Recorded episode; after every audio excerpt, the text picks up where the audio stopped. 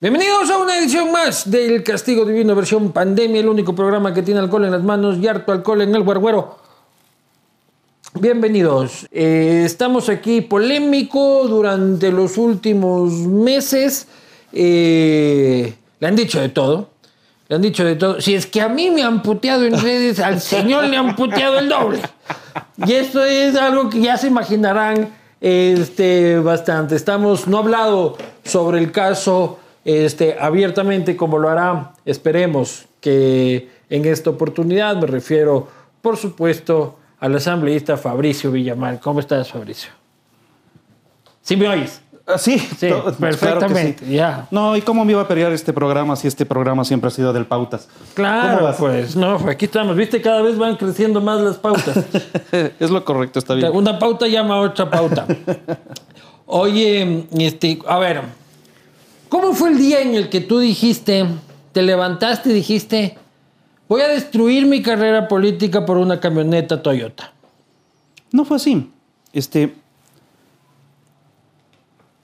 Pongamos en orden las cosas. Yo creo que he hecho de mi vida un ejercicio de absoluta transparencia en todo. Pero en todo. Es más, eh, alguna vez que conversábamos, y creo que tú estabas en una reunión con algunos amigos más, les decía que cuando uno se mete este tipo de cosas, tiene que tener la certeza de que la vida privada comienza a ser vida pública. ¿no? Eh, Todo el mundo te ve, todo el mundo comenta, y mucha gente comenta incluso sin saber. Pero te arriesgas a que esto sea así. Eh, pasó cuando yo era concejal, pasó en el intermedio, ha pasado después. No es que te levantas un día y dices, a ver, este es un buen día para cagarla. No, no funciona así. De hecho, más bien, como te imaginarás, he tenido 70 días para darle la vuelta al tema para entender exactamente qué es lo que pasó. Chuta, pero vas contando como preso, no los días. Sí, claro. Sí, claro, porque Es el golpe político más importante de tu carrera. el golpe político más importante de mi carrera, y he recibido varios, eh, nunca me habían afectado, este sí me afectó, Eh, pero en- efe- posiblemente en donde más me afectó, me afectó en el, en el tema anímico. Ya, pero vamos a ir paso por paso. ¿Cuándo fue el día que dijiste, voy a comprarme una camioneta accediendo a este, beneficios que no te corresponden, mi hermano? O sea, con todo el cariño, Dale. este, tienes una discapacidad auditiva de la que yo no me había enterado, a pesar que un tiempo fuimos hasta vecinos y siempre me oías cuando te decía vecino. Pero, ¿para qué necesitas una camioneta de lujo? Porque si es una camioneta buena, no es una camioneta, una camioneta que si es que te la importabas costaba como 80 mil dólares. ¿En qué carajo te servía eso para oír mejor? Es que no funciona así, Luis Eduardo. Y eso es, y esa es parte de las cosas que me ha llevado a, em, a analizar exactamente el papel que ciertos colegas tuyos han jugado en esto. Ya, no le vas a echar la culpa a la prensa. No, pero eso no le estoy echando la culpa a nadie. Estoy, estoy tratando de contestar tu pregunta. Ya, pero ¿cómo fue que tomaste la decisión? Vamos primero ahí y luego... Pero es que tienes varias cosas que me has preguntado. O sea, la primera es, eh, porque se trata de una camioneta que eh, aquí costaría 80 mil dólares. Verás, no es una camioneta del año. Segundo, vos en efecto me conoces porque fuimos vecinos un tiempo. Tú sabes que siempre he utilizado camionetas. Es por mi trabajo. Tercero, este, yo no he cambiado mi patrimonio. Mi patrimonio sigue siendo exactamente el mismo. Y el día que yo no trabajo, yo no como. Este, en el intermedio te busco exactamente cuánto me ingresa a mí mensualmente y te vas a reír y vas a decir, ¿en serio? ¿710 dólares ganas?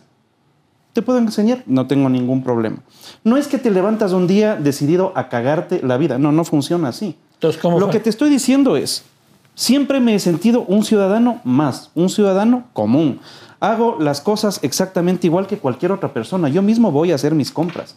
Cuando puedo agarro y les cuento a mis seguidores que estoy cocinando y cuál es mi receta.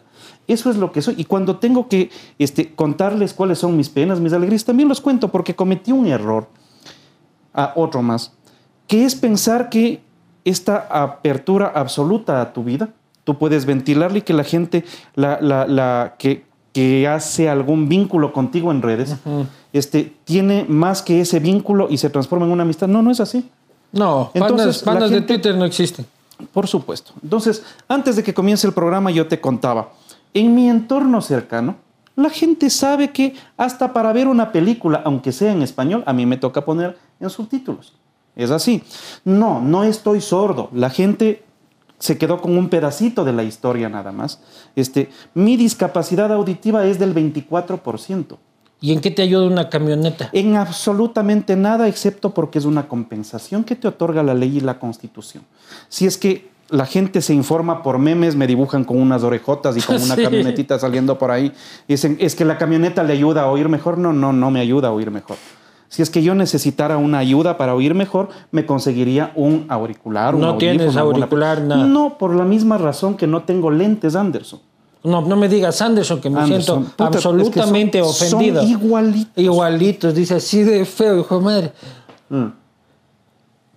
¿Por qué traigo a colación esto? Lucho, y perdón por la equivocación con. Perdón, Anderson. Este, em, porque tengo astigmatismo en, un- en el un ojo, miopía en el otro, detectadas cuando tenía 17 años y quería entrar a la Ah, FAE. pero yo también. Está bien. Y, Pero no, yo no, no y, quiero- y- y- pago mi carro completo. Pero sí, pero estamos hablando de otra cosa, ah, Luis Eduardo. Te- me, me estabas preguntando hace un momento en qué me sirve la camioneta para, para este tema. Y yo ya explico. Una cosa son las ayudas técnicas y otra las compensaciones que te dan. Creo que yo en esto he cometido un error del tamaño de una catedral. Otra cosa hubiera sido si es que yo hubiera hecho el trámite antes de estar en funciones o si lo hubiera hecho después de estar en funciones. Ahora el asunto es el en media siguiente. legislatura. Exactamente, porque la gente piensa que aquí hubo tráfico de influencias. Te voy a contar el día de hoy este, eh, a la pobre doctora que me, que me atendió para este tema. Le tuvieron en la fiscalía cinco horas investigándole del tema. Y parte de las preguntas que se le hizo es, ¿usted recibió presiones? ¿Usted recibió gratificaciones? ¿A usted le presionaron de alguna manera? Eso no existe. ¿Cuánto tiempo duró tu trámite?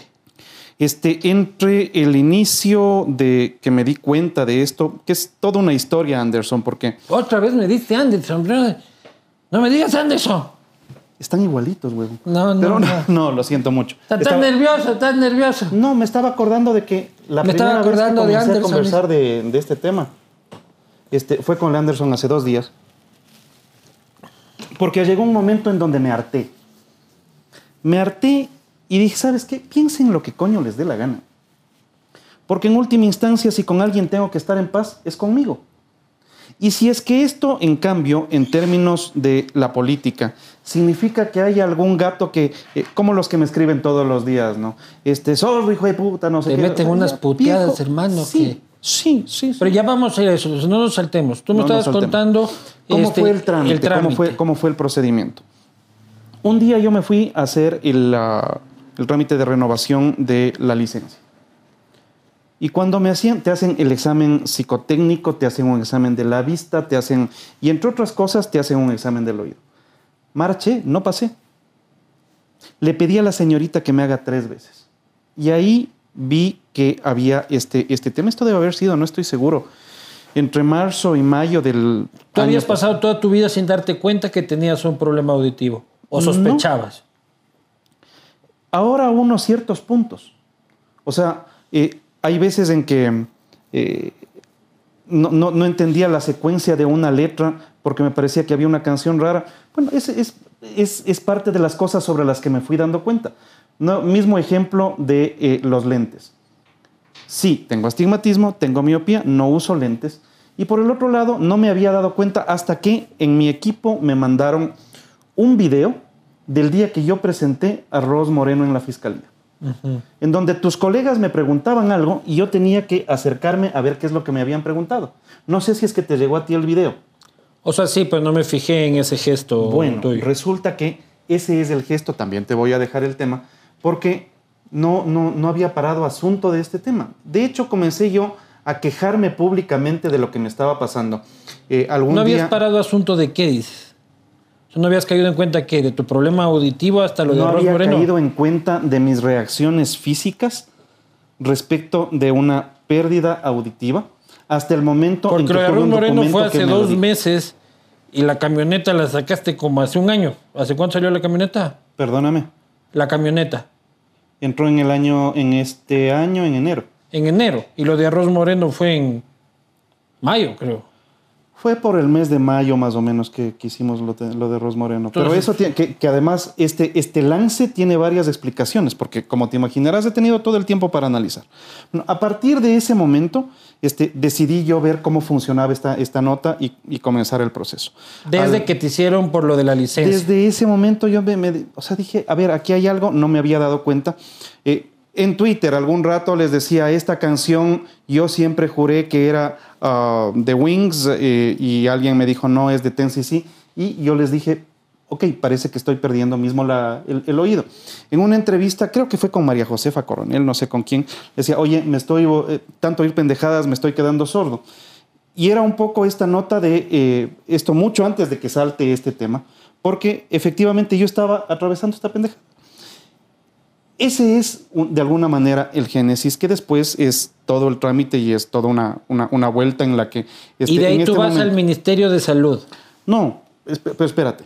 Aquí tienes eh, varios, varios momentos que creo que hay que ponerlos también en, en el escenario para que veas qué es lo que pasó. Una noche me llama el Anderson, no vos, este, a contarme que eh, tenían el caso de Arroz Moreno. Y yo les dije, mira, mi obligación en conocimiento de que hay un probable delito es denunciar. Ustedes presentaron eso, si no me equivoco, un día Domingo. domingo. Y yo el día lunes a las 9, 10 de la mañana estaba presentando el caso en la Fiscalía. Básico, la Ley Orgánica de la Función Legislativa, la Constitución, nos obliga a los legisladores, que en el con- a los funcionarios públicos en general, que hay el conocimiento de una infracción y tienes que denunciarla. Esa es la primera parte de la historia. Hay una anterior, porque quiero que tú armes el rompecabezas, porque aquí hay varios elementos, eh, Lucho. El año anterior son 11 meses en que eh, se presentó el juicio político en contra de Diana Tamaín, que no prosperó en la comisión de fiscalización, porque faltaron dos votos. El uno, el de Karina Arteaga, que no llegó a votar, Y el de Daniel Mendoza. y el otro, el de la alterna de Daniel Mendoza, que votó en contra. Cuando pasó eso, el bloque de Alianza País, este, eh, de alguna manera, le desheredó a esta señora. Y me dijeron, a ver, tú tenías eh, un proceso iniciado, este, nosotros estamos dispuestos a darte eh, el respaldo ¿Qué proceso iniciado?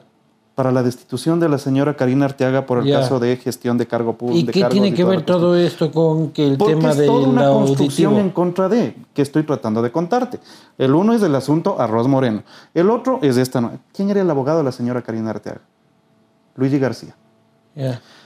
Esto pasaba en el mes de ¿Por qué mayo. me vas a decir que te, te están persiguiendo políticamente con esto? No te estoy. Bueno, que hay una persecución política, sí hay. Si tú dices que esto es un... Aquí lo que hay es que sacaste un carnet de discapacitado aprovechando por eso unos este, eh, beneficios tributarios durante tu gestión de asambleísta por una discapacidad mínima, mientras otra gente que No, es realmente no. discapacitada No, va, pasa no, las de Caín tres años y el Estado no, les regresa ni a ver. ¿Qué tiene que ver a Tamaín. Karina Arteaga? y- Te estaba tratando de contar las cosas, pero si quieres, vamos en el ritmo que tú quieres. Según tú, el asunto es que yo tengo una discapacidad del 24% y esto es todo lo que justifica. ¿Investigaste un poco más de este caso?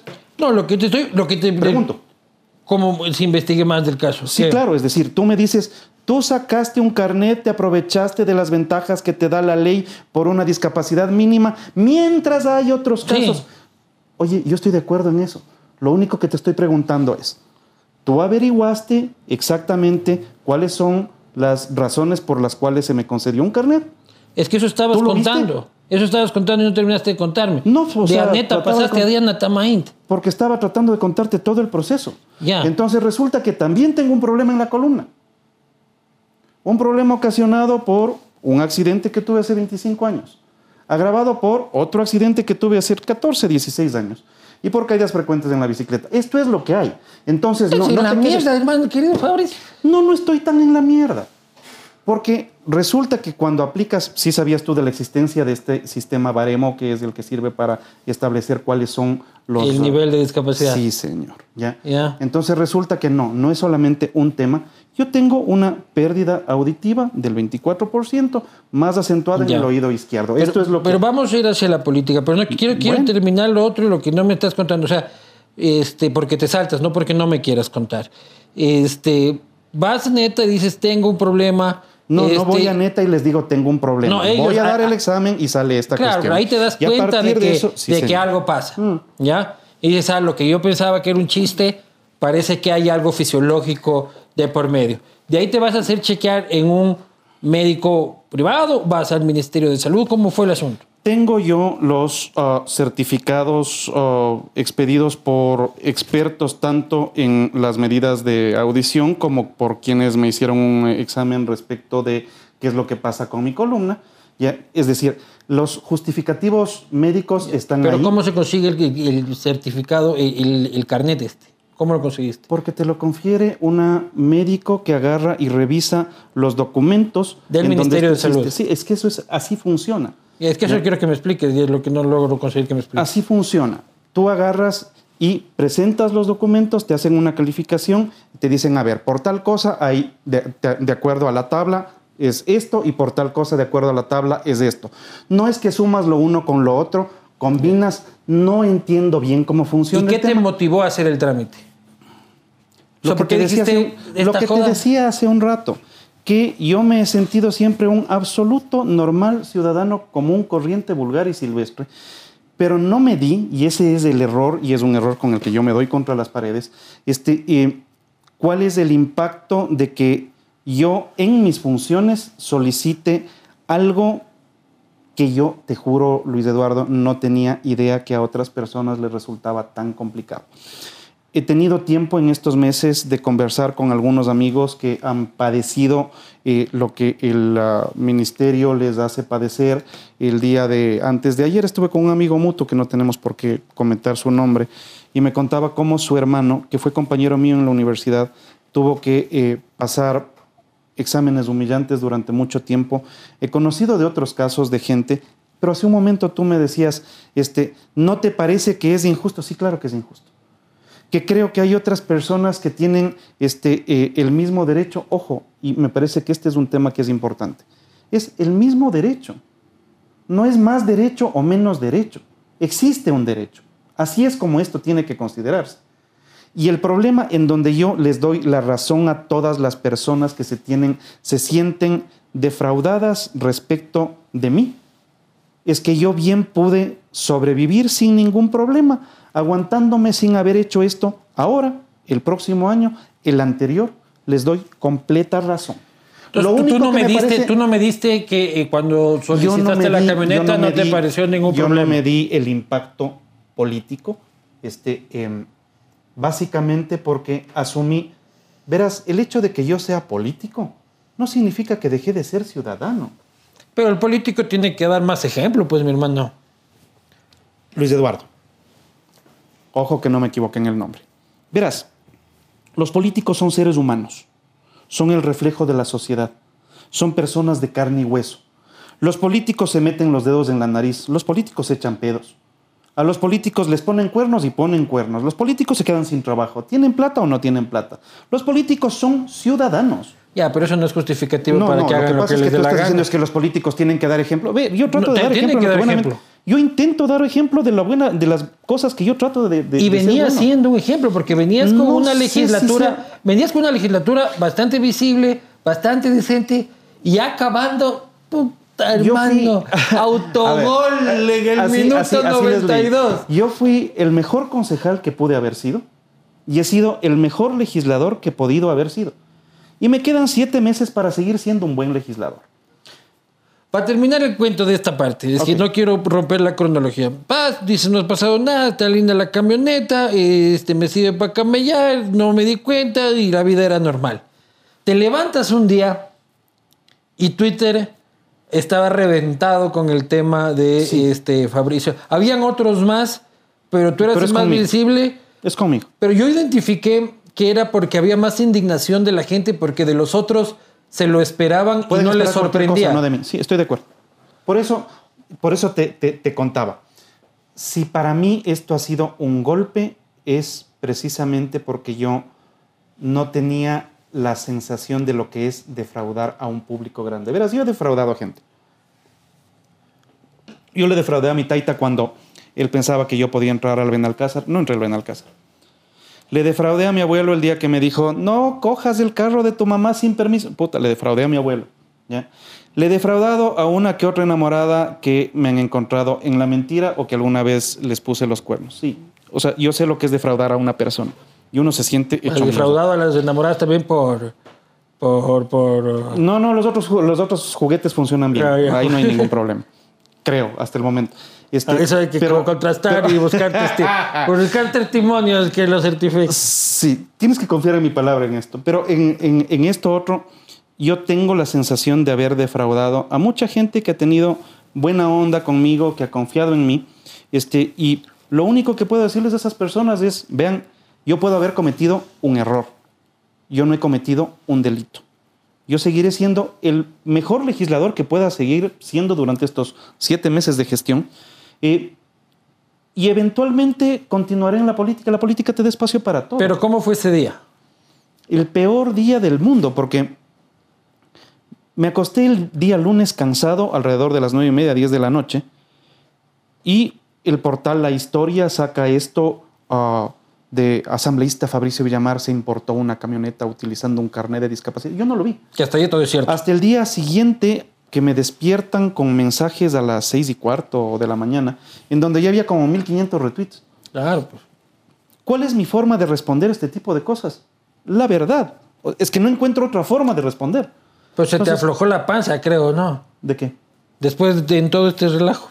Es que no cachaba, Al principio no no cachabas la magnitud de la huevada. no, no solamente no cachaba la magnitud de la, de, de- de- de la huevada, como vos le dices, sino no cachaba cuál es el problema. No Porque cachaba.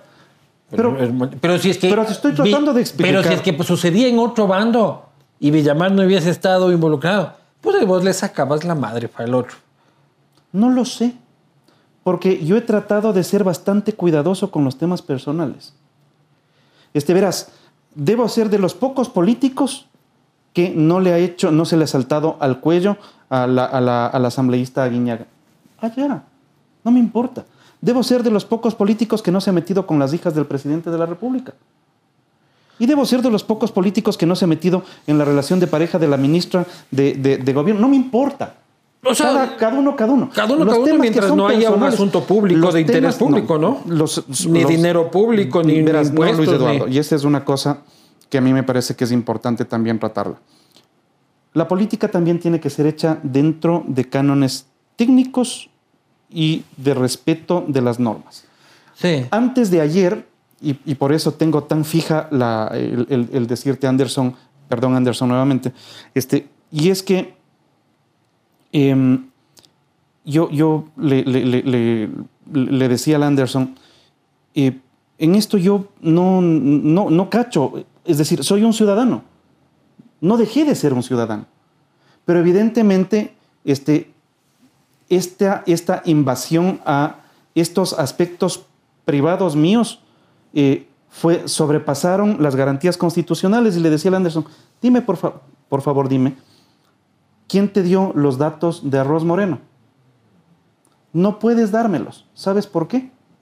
Porque tienes una garantía constitucional que te garantiza la reserva de fuente. ¿No es cierto? ¿Y qué garantía tuya se vulnerado?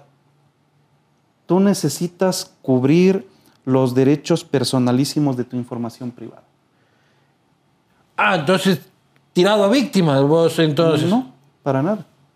Si estuviera O tirada sea, no víctima, es información privada, porque la importación de un... Hay una página web Sí, claro. de, la, de la aduana en la que dice, fulano de tal importó. ahí no tienes ningún problema. Es información pública. Absolutamente. Y Absolutamente. sale exonerado por este carnet de discapacidad. No, señor.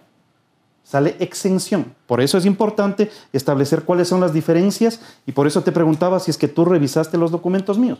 Que no los revisaste porque no son públicos. Y que cuando me pidió la comisión de la asamblea les dije, papitos, lo que sea, pero no me vulneran los derechos. ¿Ya? No es así. Ya, ¿Ok? pero bueno. Le estoy, estoy tratando de, de- de decir todo, pero guardemos las garantías que nos da la Constitución. Lo que sea. La información de mi camioneta, revísenla, no tengo ningún problema. Alta gama, a ver, usted se Claro, importó pero- un carro de alta gama. A ver, entonces, si es que ese es el problema, si fuera un carro de, gal- de gama baja, ahí no hay problema. No, no, hay ah, problema. entonces. No, no, pero de alta gama lo agrava algo más, aún más. ¿Qué tanto lo agrava? O sea, de, de gama media lo agrava un poco nomás. Claro, No, pues. el problema no es ese, Luis Eduardo.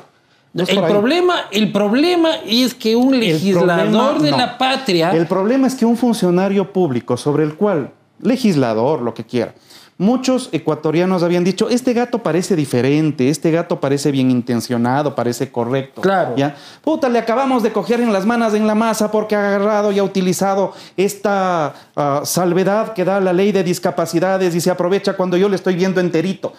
Sí, a ver, verás. Cuando saltó el problema vinieron mis compañeros del colegio a visitarme a la casa. Hay gente solidaria también. Uno de ellos con un cáncer terminal. Pero vos le ves, es un flaco enterito, puta, guapo, rubio, alto, ojo suco, pata grande, paladar negro. ¿ya? Pero tiene un cáncer que le está matando. Dice, aquí está mi carnet, viejo. No me ven por afuera. Yo te comprendo. Hace, cuando estábamos conversando al inicio del programa, este, y me escribió el Jorge Yunda, decía, dirás a Lucho Vivanco que no, que no, que, que- que- Lucho que no ha de haber dicho porque esas confianzas tampoco hay. ya. Me decía, oye, es médico. Entonces me decía, verás, hay discapacidades visibles y hay discapacidades no visibles. Ya, pero yo- creo, yo creo que que. Fabricio, que eh, el rol de, de- de víctima no en política no, está- no- no cabe aquí. No, loco, pero es que nadie está asumiendo el rol de víctima. De hecho, yo no vine en el rol de víctima, yo vine a conversar contigo, primero porque yo lo necesito. Segundo, porque en una invitación tuya, que has sido un periodista responsable, respetuoso, no tengo ningún problema en venir y conversar de todas las cosas. Mis respuestas pueden gustarte o no, No, no, pero no, son las no, mías. no es a mí al que me tiene que O sea, gustar. y pueden, caballeros, damas, ah, presentes y no presentes, mis respuestas pueden gustarles o no. Son mis respuestas. Este, y es bastante probable que yo cumpla a satisfacción lo que ustedes quieren saber o no. Y es bastante probable que yo les haya defraudado o no. Básicamente, a mí lo que me queda es tratar de vivir con mi conciencia. Mi conciencia me dice, yo cometí un error, yo no cometí un delito. Y no hubiera pasado nada si es que yo hubiera hecho esto antes o después de estar en funciones. Creo que es una cagada del tamaño de la Catedral Metropolitana haberme equivocado en eso, sí. A la gente que defraudé por tercera vez en tu programa, les digo, discúlpenme, lo siento, sí, es horrible, se ve terrible, no es ilegal, sigo siendo ciudadano, no soy víctima, soy un gil que no se dio cuenta de las implicaciones de esto. Pero eso no me hace un mal funcionario. Hubo un momento en el que este, reculamos en la conversación y que apuntabas hacia ciertos colegas míos y a- a- apuntabas hacia la prensa. No, te decía lo siguiente. Quien se fajó, por ejemplo, la batalla más fuerte para quitarnos el- el- ese terrible control que habría sobre los medios de comunicación, debo haber sido yo. El llevarle a juicio político y destituirle a Carlos Ochoa, lo hice yo y lo hice con el convencimiento de lo siguiente. Lindo fue, lindo fue. Fue lindo. Y lo hice además con ustedes. Porque ustedes fueron invitados a la comisión de fiscalización. No, a mí no que- me invitaron. No, yo veía eso por televisión y decía, ¿cómo quisiera que me inviten? Ve. Ya me acuerdo a quién le invitamos. Le invitamos a Lucho Valdeón y le invitamos a Aurelio Dávila. Em, y cuando se presentaba el tema, yo decía, lo que pasa es que yo sí creo en la ah, en el autocontrol, en la autorregulación que tienes que tener. Porque no necesitas una superintendencia de comunicación que te diga cómo tienes que hacer tu trabajo. Y ustedes, muchos de tus colegas, fueron muy fuertes en defender este, cuáles son los criterios deontológicos sobre los cuales tu profesión se ejerce. No, muchos extrañan la Supercom en el Es fondo. posible, ¿ya? ¿Qué es lo que yo he estudiado en estos días? Para que tú puedas sacar una noticia, necesitas doble check. No porque el Señor lo dijo, eso ya es verdad. No, no. Necesitas verificar por dos fuentes diferentes. ¿Y tú crees que fuiste La víctima de segunda. linchamiento o algo así? O sea, que hubo linchamiento, claro que hubo linchamiento. Este, ¿Me estoy quejando de eso? No, no me estoy quejando. Estoy contando cuál es mi visión sobre esto. Creo que algunos de tus colegas no fueron profesionales en el tratamiento de esto. ¿Quiénes? Los entiendo, algunos. Los entiendo porque están cuidando el trabajo. Que tienen que hacer genuflexiones por el que les paga. Yo los entiendo. ¿Quiénes? Los compañeros de los que estamos hablando. ¿Pero quiénes? Pero, Unos panas tuyos, algunos con los cuales además comparto grupos sociales. Este, y que Panas míos no han de ser porque yo tengo pocos panas por ahí. tú tienes pocos amigos, pero tienes muchos panas. Pero el, el- el cuento es el siguiente. Mira, a mí nadie me llamó a preguntar. Pero es parte de las cosas básicas, ¿no? Oiga, este, esto se dice. ¿Puede usted darnos su versión? Este, ¿Cuáles son sus afectaciones? ¿Cuál es el porcentaje? ¿Cómo es esto? ¿Desde cuándo tiene? ¿Hay Nunca te llamaron más? a O pedir sea, tu versión, dice. no, Ni uno nada, solo. No, para nada. La única persona que en algún rato me llamó este, fue una periodista del Canal 4. Este, eh, conversamos. y Cuatro que- teleamazonas para los que están Ah, los que están en Guayaquil, sí. Entonces, conversamos, le conté, y esto es. Viejo Luis Eduardo, y esta parte. Fausto sí pido- Yepes, sí. Yo sí te pido aquí 30 segundos. Métanse conmigo. No tengo ningún problema. Yo soy político y creo, creo que soy un político fuerte y creo que soy un político frontal. ¿Por qué chucha se metieron conmigo? Hay alguien que se le ocurrió decir que yo había utilizado el carnet para pedir que me rebajen. Eso fue un reportaje de Teleamazonas. Sí. Creo que fue de ¿Y qué? Fausto Yepes. No sé si fue el Fausto. Este, eh, Creo, no estoy seguro, pero fue un reportaje de el Fausto es Teleamazonas. bastante serio, pero bueno, no importa, es posible que haya sido. Llegó un rato en donde dije, ¿sabes qué? Vivo mejor sin oír las noticias este, y yo escogeré qué cosas hoy. Pero a lo que me refiero es a lo siguiente, que debo pensiones alimenticias. ¿Sí sabes qué es lo que nos pasa a los funcionarios públicos cuando debemos pensiones alimenticias? Nos pueden destituir. En mi caso me descuentan directamente de mi sueldo. Pero sacaban el ¿Sabe tema del juicio, funciona? en el que tu abogada decía de que porque tiene carnet No, de ¿sabes qué es lo que discapacidad dijo? tiene ¿Sabes que... qué es lo que dijo la nota? Que yo había pedido. Eso es lo que dijo la Pero nota. pidió tu abogada. Luis Eduardo, la nota decía que yo pedí. Después decía fue la abogada. y Ah, tampoco pero es que la abogada hace en representación de... Es, eh, eh, o sea, Luis pero- Eduardo, tampoco fue así. Es mi Luis representado, Eduardo, es mi Luis cliente. Eduardo, tampoco fue así. Y por eso te decía, ¿Cómo fue en realidad? necesito estos 30 segundos para explicarlo porque conmigo fájense lo que les dé la gana. Dale. ¿Ya? Mira, ¿cómo funciona un juicio de alimentos?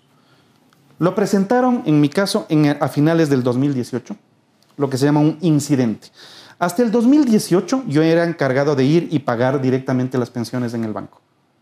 He pedido una certificación al Consejo de la Judicatura para poder demostrar que estaba adelantado en las pensiones. No es lo que dijeron. Yo he estado adelantado en las pensiones. Eventualmente pondré en mi paginita este, la certificación que dice que estaba adelantado en las pensiones. Pusieron el incidente en el 2018. No quise tener un incidente, quise tener un acuerdo con la madre del niño. La señora no quiso. Quiso que nos vayamos de juicio, pero no solo eso. Si es que no pagas lo que te estoy pidiendo, entonces te voy a empapelar y voy a llamar al, al- al- al universo para que vengan y vean. Y no. Loca, estoy buscando un acuerdo. No, vamos. Pero ¿sabes qué es lo que hicieron? ¿Pero No me quería? ¿Que, que- que quería mantener el monto? ¿O ¿Qué era No, lo que el- quería? el- se, se llama un incidente de aumento, puede ser de aumento o de disminución. Ellos pidieron un, un incidente de aumento. Yo dije, conversemos. Este, no hubo forma. Viejo, han iniciado el proceso y no me citaron, Luis Eduardo. Tú sí sabes que una de las garantías de un proceso es que te citen, pues. Es lo mínimo. No me citaron. Y por eso me ha tocado iniciar un juicio penal en contra del abogado de la señora, en contra del juez. Al juez le inició un proceso para destituirle. Porque eso es desleal, Luis Eduardo. Y la solicitud Y de la reducción de la cuota es No en ese juicio. Es que no hay solicitud de la redu- A ver. no ¿Dónde hay- aparece esta estoy, parte estoy, que- estoy- estoy tr- tratando de, de- Voy a intentar tener en esto una línea. En el mes de... Para que se vea acá. En 2018 se presenta el incidente. El incidente corre 2018-2019 y en el 2020, después de un montón de problemas, este, finalmente se llega a un acuerdo. Y en el acuerdo yo tengo que pagar un valor determinado, Mayor o menor al anterior. mayor al anterior. ¿Cómo funcionan los juicios de alimentos? No es que solamente desde la sentencia hacia adelante comienzas a pagar, sino desde la presentación del incidente hasta la sentencia hay un valor acumulado. Este valor acumulado, ya es lo que dicen, es que le debía. No, no. Aquí hay un valor acumulado. Se suspende el pago de la, de la, de, de- de la pensión Nunca mientras se está el suspendió, insistente. Nunca se suspendió el pago. Lo que se hace es, una vez que el juez dijo, usted de aquí en adelante tiene que pagar tantos mil dólares, ¿ya? Ese valor no es solamente desde la sentencia, es desde la presentación de la demanda. Entonces, desde aquí hasta la sentencia hay un valor acumulado. Y la diferencia que no se había pagado porque estaba en disputa No, es la que señor, queda. la diferencia se había pagado y se había pagado adelantada. Ya. Pero aquí hay un valor acumulado. Este valor acumulado, el abogado de la señora, evidentemente los abogados te cobran una- un porcentaje de eso, ¿no? Quería que se le pague ahí. No tengo, Luis Eduardo. Era 12 mil dólares, creo. Creo que era más, no estoy seguro. No puedo pagarles ahí. Lo que puedo hacer es este valor, por favor, cóbrenmelo también de mi sueldo. Y que te lo vayan descontando. El argumento del abogado en ese momento es, es que tiene, señor juez, que darse cuenta de que el niño tiene una discapacidad. Mi hijo tiene una discapacidad. Nadie tenía por qué saber eso, Luis Eduardo. Violaron los derechos del niño. Sí, eso ya fue un poco de morbo, ¿no? No, todo esto ha sido morbo. ¿ya? Pero aparte de eso, este, cuando dicen, es que el niño tiene una discapacidad, el abogado le dijo, sí, el padre también. ¿Y? O sea, ¿hay que pagar? Sí, hay que pagar. El señor no tiene para pagar esa plata. No tengo. Sí, Dijo, pero tu "Tengo en mi hijo, tu cuenta". hijo, y lamento topar el tema porque Dale, no o quisiera sea, ya en este punto, dale. lo- Pero tu hijo tiene autismo, de lo que tengo entendido. Mi hijo tiene Asperger. Bueno, e- Es eso sí es de las de, los tipos de la- autismo. Sí, sí. Eso sí es una discapacidad. Eso también es una discapacidad. Pero eso es una discapacidad real. Sí, también. Ah, no, es una no, no, discapacidad. este, creo que la escucho un poquillo mal. Sí, eso, la persona que tiene un cáncer también es una discapacidad. La persona que tiene, no tiene un brazo también es una discapacidad. No es que hay unas discapacidades y no hay otras. Hay. Y hay en te- grados. pero- Esto pero es. ya, ya superamos esa discusión, pero tengo que poner subtítulos Pobre. en la peli, no es lo mismo que tener autismo, loco. Pero, es- pero yo estoy de acuerdo contigo. Y no es lo mismo que no poder caminar. No, lógicamente. Y no es lo mismo que no tener un brazo. Y no es lo mismo que tener un labio leporino. O sea, no, no es lo mismo. Sí, estoy, estoy totalmente de acuerdo contigo. Hay grados, Luis Eduardo. En eso estoy de acuerdo. Hay grados. Hay personas que tienen el 85%. Sí, y hay personas que tienen el 10, el 15, el 20. Así es. Así funciona. Pero ¿crees ¿Quién que establece ese porcentaje, Luis Eduardo? ¿Lo estableces tú?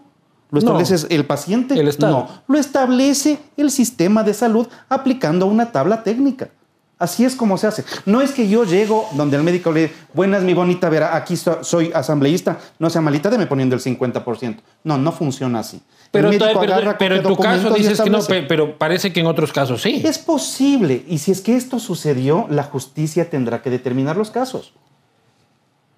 Uno de estos se está, Bueno, este, por ahí está. vez estoy adelantado. No, sí, sí, mira, aquí está el otro vacío, ve. Mira. No tiras. Ahí está el otro. Este, a ver, la Asamblea ha aprobado en el CAL, todavía tiene que pasar al mamotreto de Comisión de Fiscalización, el juicio político en contra del presidente del Consejo de Participación Entiendo Ciudadana. que así es. Este, por también tener un carnet de discapacidad, de él no se ha aprobado que haya importado vehículo, pero es el karateca del 80% de discapacidad. ¿Cómo te paras tú frente a ese juicio? ¿Cómo va a ser el voto de Fabricio Villamar ante otra persona que también tiene un, un- un carnet de discapacidad, pero una discapacidad, este, ya sabemos que no tiene que ser visible las discapacidades, No, ese es un avance. pero este, aparentemente imperceptible. No lo sé. No he visto el proceso. Sé o sea, que a lo favor- pres- votar a favor del karateca. No lo sé, no he visto el proceso. Eh, entiendo que lo aprobaron. El día de hoy conversé con Litardo, entiendo que está aprobado ese y el juicio en contra de María Paula por el tema de octubre. Sí. Eh, eh, hablé con Roberto, entiendo que van a pedir un, ah, una ampliación de las causales para poner también el tema del reparto de hospitales. Eh, no lo sé. Quiero ver eh, de lo que le he oído yo a Cruz. Con Cruz yo he tenido mis roces. Se ha portado este gallito y toda la cuestión. Che, cuidado que es karateca, ¿verdad? Sí, claro, por eso yo de lejos nomás. Este, pero quiero oír cuál es eh, la, argumentación. Porque aparentemente a Cruz por este tema ya le siguieron un proceso penal que lo desvirtuó. eh, habría que ver exactamente qué es lo que dice y cuál es la argumentación de la... Pero sabes tú que de 137 votos, el voto que más va a preguntar la gente cómo Va a votó. ser el mío posiblemente. Bueno, el mío posiblemente el, el de las oh, cinco o seis legisladores más que están. Olvídate, el tuyo No, es no, el que va Es que es conmigo. Yo no tengo ningún lío. Veámoslo, veámoslo. O sea, lo que te digo, y le digo también a Cruz, y le digo a los ah, interpelantes, este, veamos el caso. ¿ya? Yo no tengo ningún problema en que si hay un caso sólido, votar este, por ah, la sanción a Cruz. No tengo ningún problema. Si es que eso va a significar que en algún momento a alguien se le ocurre decir, ah, entonces si están sacando a los de los carnets, entonces que también le saquen al Villamar, bueno, y habrá alguna persona que intentará iniciar un proceso contra mí. Ahí, en cambio, ah, mis colegas tendrán que ver que hay algunos legisladores que ya tienen sentencias, ¿no? No, hay una cantidad de pillos de allá adentro, ñaño, que es la Mm. cueva de los ratones esa nota. Verás. No es la mejor legislatura, Luis No, Eduardo. de eso déjalo para después porque todavía qui- quiero Cuando tú quieras es tu programa. Sí. Para ir saliendo de este tema, ¿crees que esto este, acabó tu carrera política? ¿Crees que luego te veo ahora en alianza con Lucio Gutiérrez? Este. Pero de- déjame, déjame ir contestando parte por parte porque si no, después nos, nos, Claro. nos- nos descontextualizamos. ¿Tumba política? No lo sé. Este, yo lo que te digo es lo siguiente. A mí que me evalúen por lo que he hecho. ¿ya? Sí, esta es una pendejada ¿ya? que a mí me fastidia y tiene que fastidiarles a mis electores. Yo voy a hacer todo lo posible por clarificar esto. Y aun cuando lo clarifique, dentro de 10 años, habrá algún guasnaya que venga y diga, pero este se benefició porque tal cosa, y trajo una camioneta de alta gama, este, y ca- acaso con la camioneta va a oír mejor. Ya, o sea, va a haber todo eso y voy a tener que aguantar esto la vida entera. ¿Me va a joder esto la vida entera? Sí, me va a joder la vida entera. Cuando salió, mientras yo era concejal, el tema de mi alterno, Dijeron que mi alterno era mi testaferro y estaba sacando plata del Ecuador sin pagar impuestos porque yo soy el tipo más corrupto de la historia y toda la pendejada. Mi alterno anda por ahí tranquilamente caminando, no hubo proceso penal, es un tipo absolutamente normal, esto es lo que es, nunca ha sido mi testaferro y sigue siendo un buen amigo. Con el tiempo las cosas se aclaran. Sin embargo, de cuando en cuando aparece por ahí un hijo de familia que agarra y me dice, pero ¿te acuerdas cuando te encontraron a tu alterno que estaba sacando la plata en los zapatos? Bueno, hace dos años agarraron y me lanzaron un caso la- para decirme que yo había sido tan corrupto que autoricé que le paguen las vacaciones a uno de mis asesores. Puta, qué difícil explicarles a los ecuatorianos que en este país se pagan las vacaciones. Sí, ¿no? sí, sí, pero lo de la camioneta te va a seguir, hermano. Lo de la camioneta Te va a seguir. seguir porque eh, hay camioneta, hay discapacidad. No tengo este, ningún lío. eh, Así es, Pero para contestar tiene- tu pregunta. tiene comidilla. Pero para contestar tu pregunta, no lo sé. Porque a los políticos lo que nos legitima son los resultados que los ecuatorianos nos dan. El día de mañana, ¿qué es lo que los ecuatorianos no podrán decir? De, las, de los 137, ¿cuál ha sido el más efectivo en fiscalización?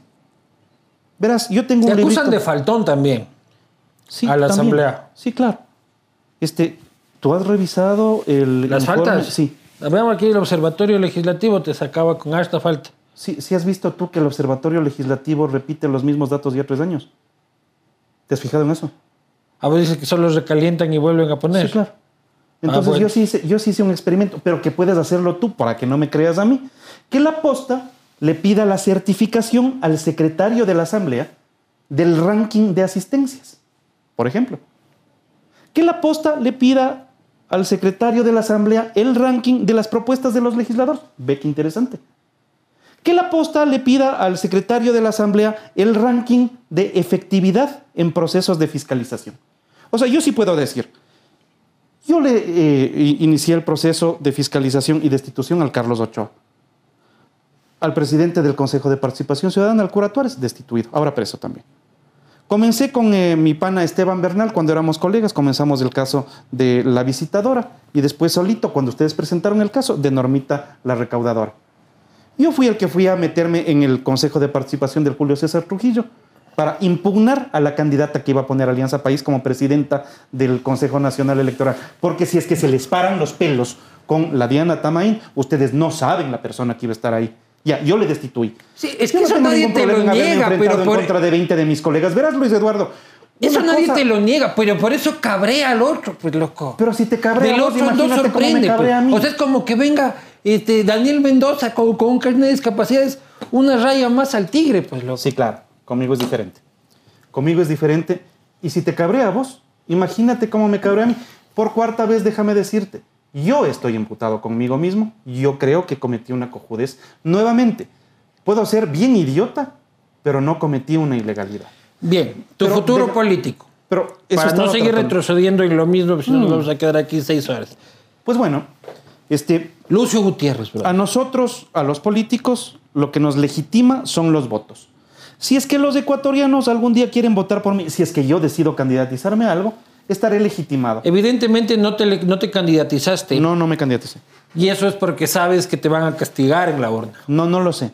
¿Por qué no lo hiciste? No, no lo sé. No sé que me vayan a castigar en las urnas. De ley te van. No, pues Es no- no es el posible. mejor momento. Es posible, Luis Eduardo. Y vos, como tipo inteligente, has preferido tomarte un break.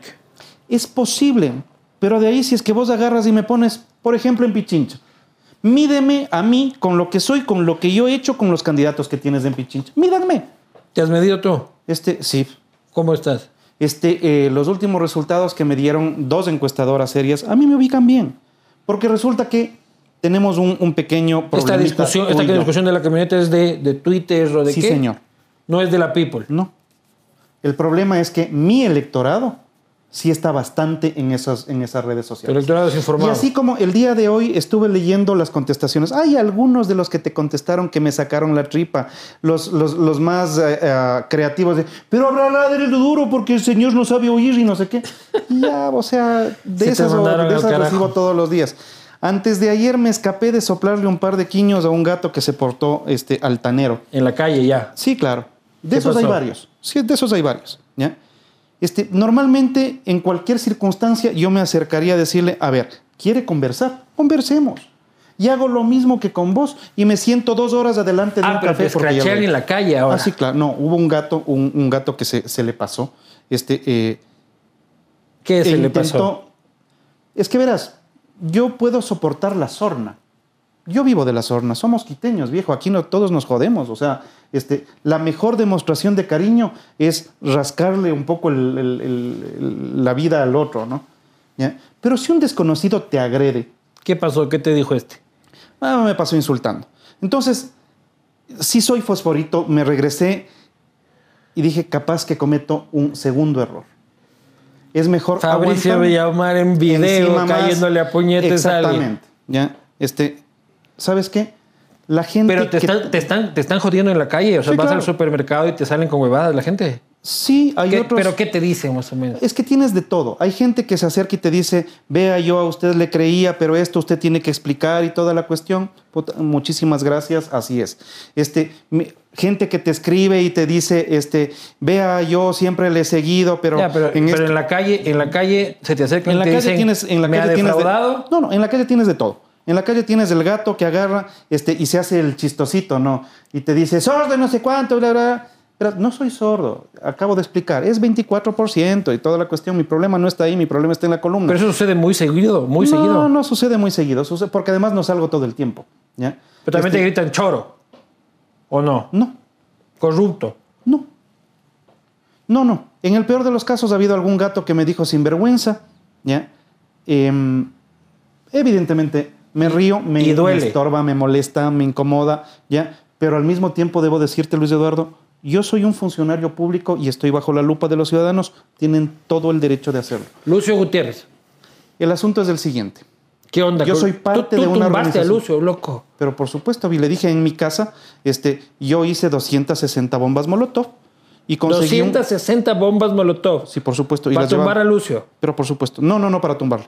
Para defender a la ciudad cuando venían las hordas De, de... los indígenas. no eran los indígenas los que vinieron a tomarse. De estos que traía Lucio en, en buses. Era la gente que comenzaba a subir por Guápulo, ¿ya?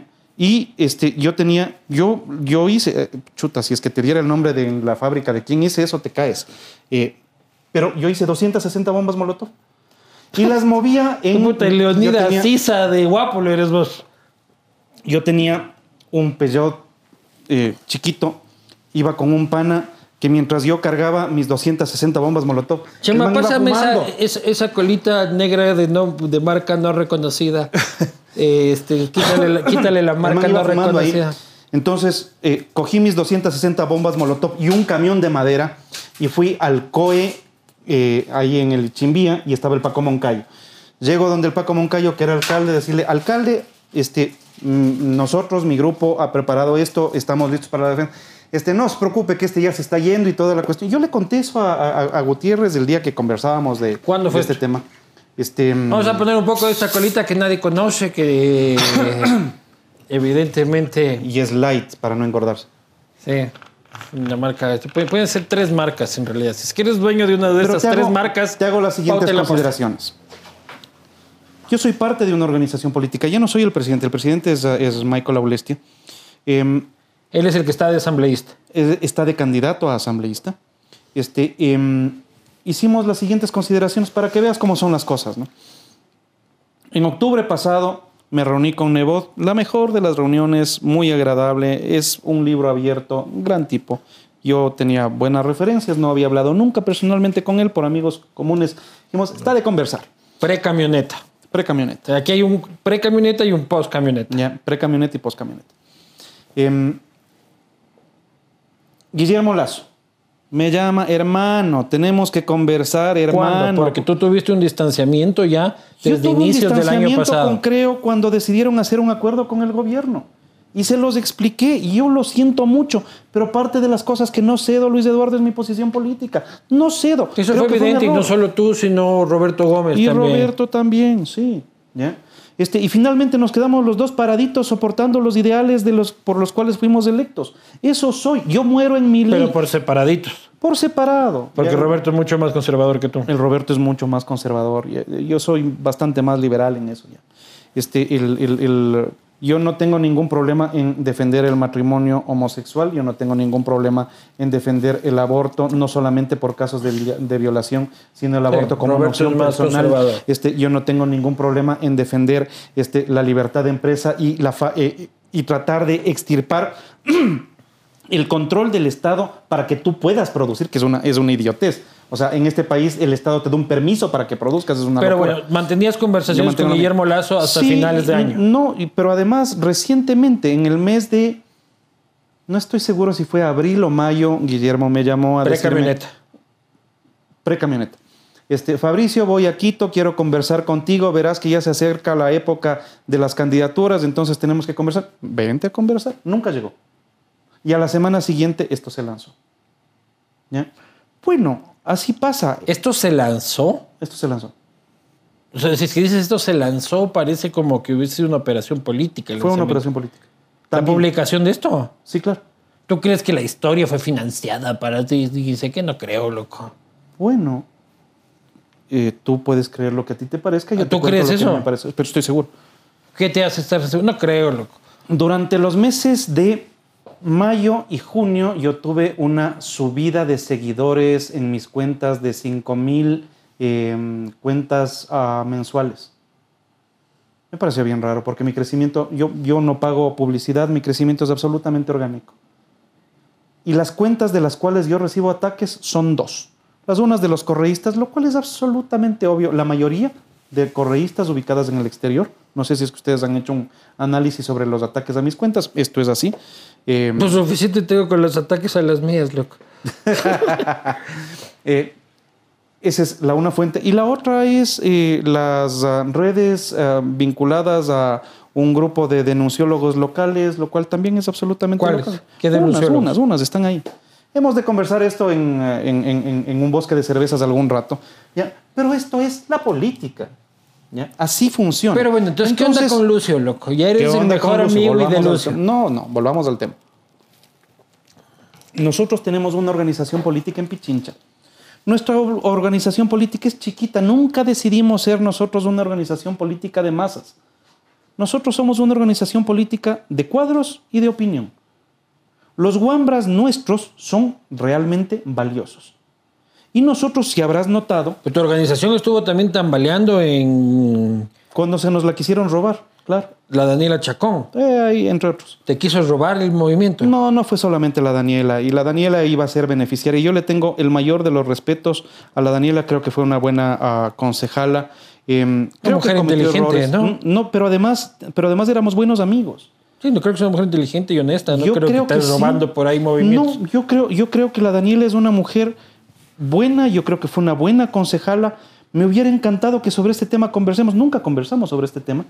Pero cuando tocó defender el movimiento de gente que se lo quería tomar, de gente que quería entrar por la ventana, lo defendimos y lo defendimos bien. Bueno, así funciona la política. Bueno, Lucio, ahora eres el mejor Estoy amigo de tratando- Lucio. no soy el mejor amigo, somos, somos, ah, llegamos a un acuerdo en Pichincha. Mi movimiento es provincial. ¿Cuál es el acuerdo?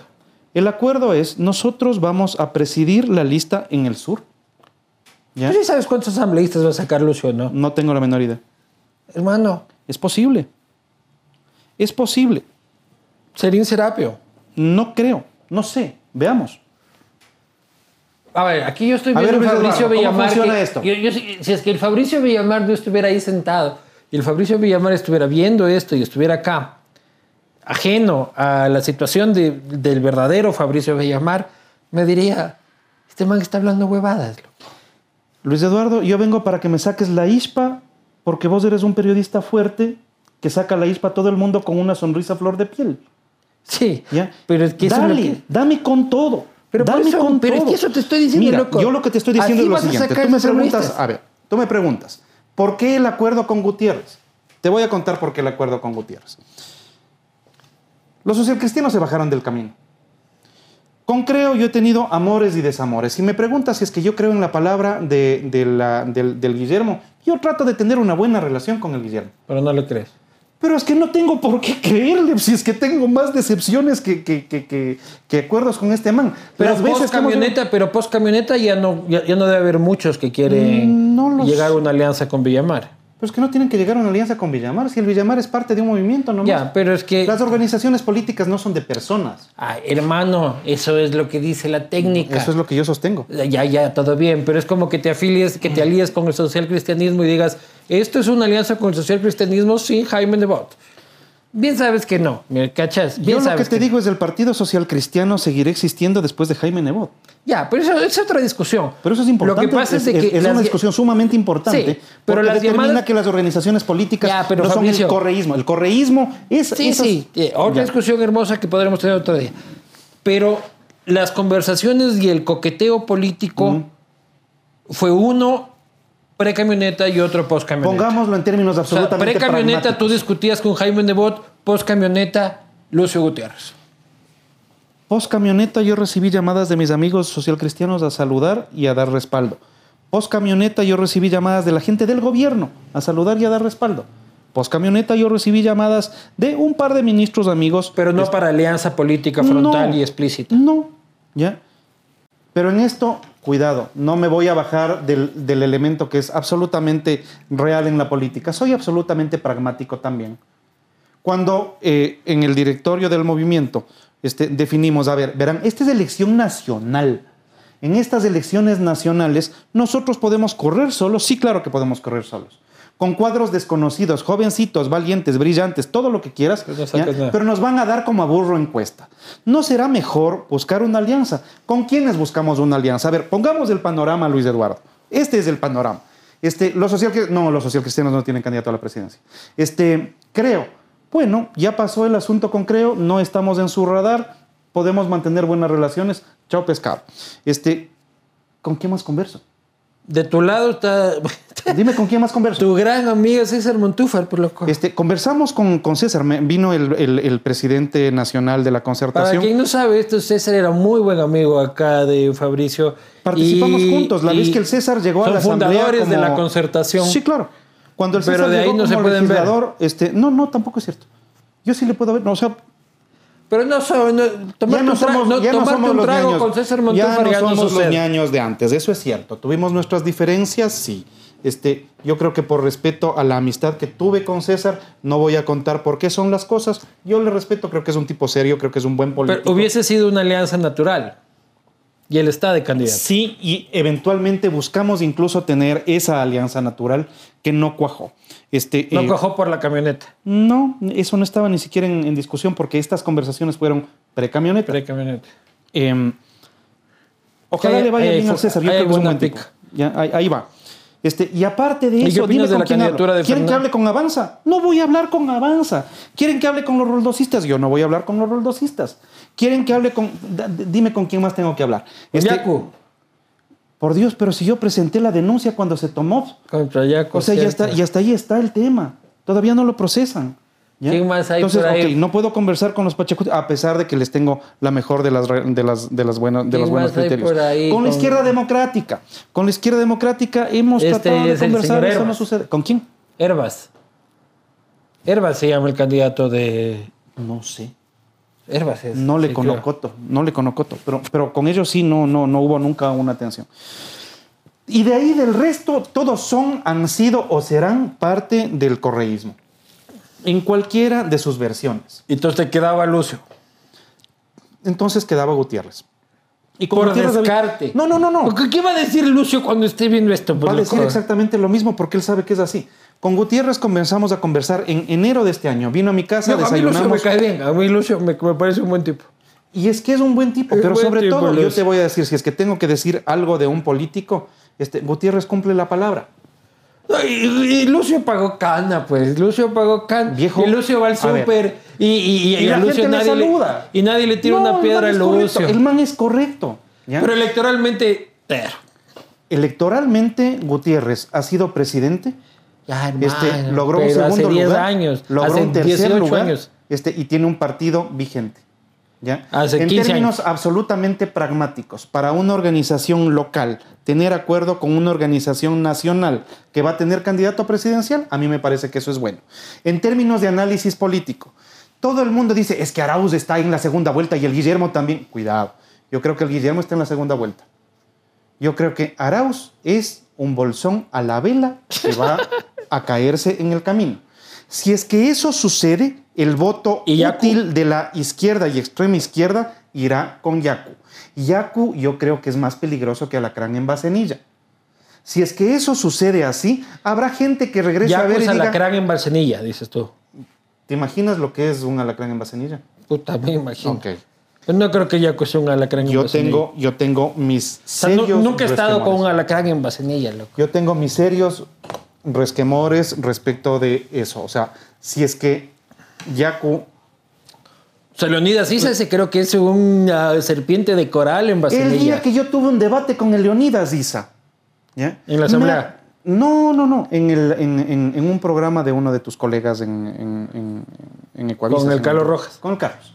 ¿ya? Tuvimos un debate fuerte. Los debates son fuertes. ¿ya? Pero por decirle Leonidas me dijeron que yo era racista. Por llamarle por el nombre. Por llamarle por el nombre. ¿Y cómo se llama entonces? Exacto. O sea, ¿cómo tengo que decirle don Leonidas? Señoriza. O sea, viejo, a mí díganme cómo me llamo. Yo no tengo ningún problema. Pero cuidado. O ¿Qué sea, había que decirle, se- señor Isa? No tengo la menor idea, ¿ya? Pero el asunto es el siguiente.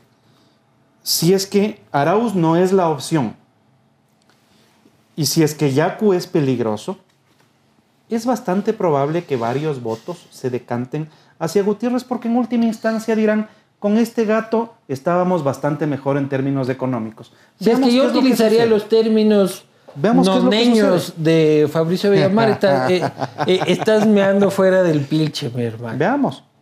Estás meando fuera del pilche, pero tienes, tienes derecho a mear fuera del pilche. Tú dices que la segunda vuelta es Guillermo Lazo, Arauz se caerá en el camino y la posibilidad es de que sea Yacu Lazo. Yacu Lazo, ve. Ve. Eso. Salió natural. Bien, yaculazo. Claro, está bien. Divertido. Imagínate esto con público. Claro, no Se hubiera muerto de risa. loco. Por eso extraño el castigo sí, anterior. Sí, loco. sí, sí, sí. Yo era de los principales, de los primeros uh, habitúes de, de, de, de tu Claro, programa. pero ahí no ibas en camioneta. al No, castigo, no, no, no, no. Ibas en taxi. no, nomás. y vos no tenías carro, te llevaba tu enamorada. Claro, pues loco. Vamos a ir, este. Ay, hay una cosa que no puede quedarse: el desprestigio de la asamblea, brother. Una Hablemos asamblea con el desprestigio de la 2% de Encantado. credibilidad. Hablemos de la asamblea. Una asamblea que tiene. Creo Hablemos que de la asamblea. No hay ningún 2% problema. de credibilidad, creo que es 3% de aceptación. Sí, La peor asamblea en cifras de la historia nacional, muy por debajo del Congreso de sus, de sus peores tiempos. Sí. Eh, de los manteles y de, y de mote Nuevamente, a con ver, Luis. Eduardo, yo es bastante probable que diga cosas sobre las que no estemos de acuerdo. La, de- la gran diferencia que tenemos es, yo estoy adentro y yo te puedo decir cómo he visto las cosas. Ya, pero Sí. vamos a ver cómo son las cifras. Dale. Las cifras de... ¿Es 3-2 o 2-3? Claro. Aceptación y credibilidad. Eso es lo 3-2, que hay. hermano. O sea, 97% de la gente les está diciendo a los congresistas, no les creo, no sirven para nada, este, váyanse a sus casas, no me hinchen las pelotas, estoy Eso harto es- de pagarles el sueldo. Eso es lo peor que puede pasar. ¿ya? Porque eventualmente a alguien se le ocurrirá, la asamblea es una institución que no tiene sentido de existir. Eso es una estupidez. Bueno, es una estupidez que fue planteada por uno de los candidatos. Claro, no, no, es que ustedes, esto es un mensaje mío a la nación, y los parlamentos, este, no es culpa de Wendy Vera de que está comprando Amazon, los parlamentos es una institución creada desde la Revolución Francesa que implica la división de poder para que se pueda legislar y y- representantes de los votantes. Exactamente, o sea, es necesario y ningún parlamento en el mundo tiene gran aceptación, ni siquiera en los gringos va variando y tal y cual, pero los parlamentos en general no son ampliamente aceptados porque es una gran representación de gente y como hay mucha gente, hay muchos que hacen cagadas. Sí, claro. Son necesarios, tienen que existir. El problema es de que en realidad ¿A el que nos escoges? tocó ahora es una pendejada y el que nos va tocando los últimos 50 años es una pendejada, pero bueno. Yo te voy a dar las justificaciones. ¿ya? La primera, el sistema de asignación de escaños. Era un sistema de asignación de escaños de mayoría. Ahora va a cambiar. Ahora va a cambiar. Tengan la certeza, compatriotas, que con las reformas Que que, con se Lucio hizo... vamos a estar mejor. Yo creo que con Lucio podríamos estar mejor, pero después hablaremos de eso. Si es que quieres, retomamos ese tema. Este, básicamente te he contado cuáles son mis razones por las cuales nosotros decidimos. Esa es una vía. No, ya, ya superé Lucio, estamos hablando de la asamblea. Pues, pero si vos, vos Pero es que venía aquí el Es clic. tu programa, aquí, aquí. loco, es tu programa. Es que, es que me la Es diste, me la diste, me la tú diste en puedes bandeja. hacer lo que quieras, Me la diste en bandeja, me la diste Verás en que es bandeja. el último. ¿Cómo va a ser el último? Este, a ver, pongámoslo así. A ver, yo voy a hacer. Ninguna asamblea, y en eso coordina, en eso estamos de acuerdo. Ninguna asamblea, parlamento, congreso, Cámara Nacional de Representantes, como quieran llamarle, es ah, Ahí te pongo respetable en el mundo. Yo me encargo. Póngase el último. ¿ya? Este, la gente no les quiere a los diputados y no les quiere a los parlamentos. ¿Cuál es la razón? ¿Y la cola? La razón es que el Parlamento es el que te pone impuestos, pues Luis. La razón es que en el Parlamento la gente va a bronquearse. ¿ya? Mientras todo el mundo dice, es que lleguen a un acuerdo. Si es que vos llegas a un acuerdo en el Congreso, ahí está. Se están uniendo los unos con los otros. Ahí está. Claro. Si es que son lo mismo, la Fanesca, se han unido. Viejo, este, Y Twitter es No como eh, con, con Santiago que este Nieto hablábamos No aquí que, que Twitter es la cola. no, la sin marca. Es que ha desaparecido la Ya cola. perdiste. loco. Ya. Este, este man está, este man está ahí haciendo selfies de TikTok en vez de Verás, el Parlamento nunca será querido. en ningún lado del en mundo. ningún lado del mundo. Pero en el Ecuador, adicionalmente, yo sí quiero recordarles a quienes tienen la gentileza de vernos y que nos verán de ahora y en 10 años cuando vean el programa. Esta es una etapa de transición de la República. ¿ya? Quiero recordarles a los ecuatorianos cómo era el Congreso hace tres años y cómo es ahora. Hace tres años había un señor que les decía a los congresistas, voten así, Y 100 ya. manos. este, y habían 100 manos que levantaban. Y si es que un par, dos, tres, tres mujeres agarraban y decían, no, no, cuidado, este, déjenme a mí decidir sobre mi cuerpo, ese presidente le ordenaba al partido que le sancione a estas tres mujeres y estas tres mujeres quedaban sancionadas. Así funcionaba el Parlamento. Paola Pavón, una de Yo ellas. quiero, yo quiero decirles, sí, lo que están viendo en el Parlamento no es bonito. ¿ya? Que haya 60 legisladores investigados, no, no es cierto, no hay 60 legisladores investigados. Hay 137 legisladores investigados. Yo pedí que se haga esa investigación, que se les investigue las cuentas, que la UAFE se meta con ellos y con su entorno, porque yo prefiero, Luis Eduardo, que tengas representantes investigados a representantes que no pueden ser tocados. Yo creo que esto es mucho más democrático. No es bonito, Luis Eduardo. Sí, Ojalá... este, entiendo tu punto, entiendo tu punto, pero yo en cambio... Esto es más democrático, ¿me explico? Sí, yo entiendo, pero yo en cambio tengo una idea del Parlamento este, que va mucho más en retrospectiva, ¿ya? Yo creo que cuando tú vas a los 100, a, los 100 alzamanos, sí es asqueroso, ¿ya? Y si es que vas un poquito más atrás, lo que provocó los 100 alzamanos, que es el Congreso del Banco Central, este, sí, asqueroso. Omar Quintana, este, el pocho con la pistola y toda la verdad también. Pero si vas un poco más atrás, yo recuerdo, no recuerdo, porque ya en, algunos casos ni siquiera había nacido, parlamentos que luego funcionaron para la construcción del discurso de la partidocracia, pero parlamentos con gente que, puta, a mí la gente este, vieja me cuenta de que prendían la radio este, a escuchar, A escuchar los, los debates. esa época. Este, y, que tenías un Carlos Julio Arosemena, un Raúl Cremente, un Roldós, un, hasta un León Febres Cordero. Este, gente que. Ahora ves a Wendy Vera este, comprando en Amazon. No te enseñes en la Wendy. Pero el, el, el asunto o ponle la Wendy o ponle. O ponle cualquiera, no este, importa. Pero no, no importa. Es decir, a ver, lo que sí te quiero decir es que el sistema de asignación de escaños dice mucho de esto. De las épocas en que tú hablas, el Ecuador acababa de recuperar después la democracia. La democracia tenía una ley de partidos, una constitución nuevita, y la ley de, eh, de elecciones te determinaba cómo se asignaban los escaños. Pero es que Fabricio, no, a lo que voy es de que antes ser legislador era una nota, ¿me cacho? O sea, era, puta, soy legislador de la patria. Pero eso yo quiero explicar. Claro, ahora hay una chica, este, esta chica dice qué, dice sí, cuánto. Sí, yo la he visto, candidata tercera en el distrito del Partido, Social, del Partido Cristiano. Social Cristiano. Este, ubíquense porque ustedes no van a alcanzar lo que yo he sido. Yo, yo, yo, yo he visto eso, pero estoy tratando de explicar que esto sucedió por el sistema de asignación de escaños y cómo fue haciéndose. Verás, en una república democrática, los partidos son importantes. ¿Qué es lo que pasó con muchas de las personas que nos están viendo, Luis Eduardo? Decidieron hacerle caso al señor del gran poder, que ahora ya es delincuente prófugo, que decía, vamos a luchar contra la partidocracia. Verás, los partidos son importantes en las democracias. Yo lo hablaba en la, en la entrevista anterior aquí con Santiago Nieto y yo creía el eso. El Santi es bueno.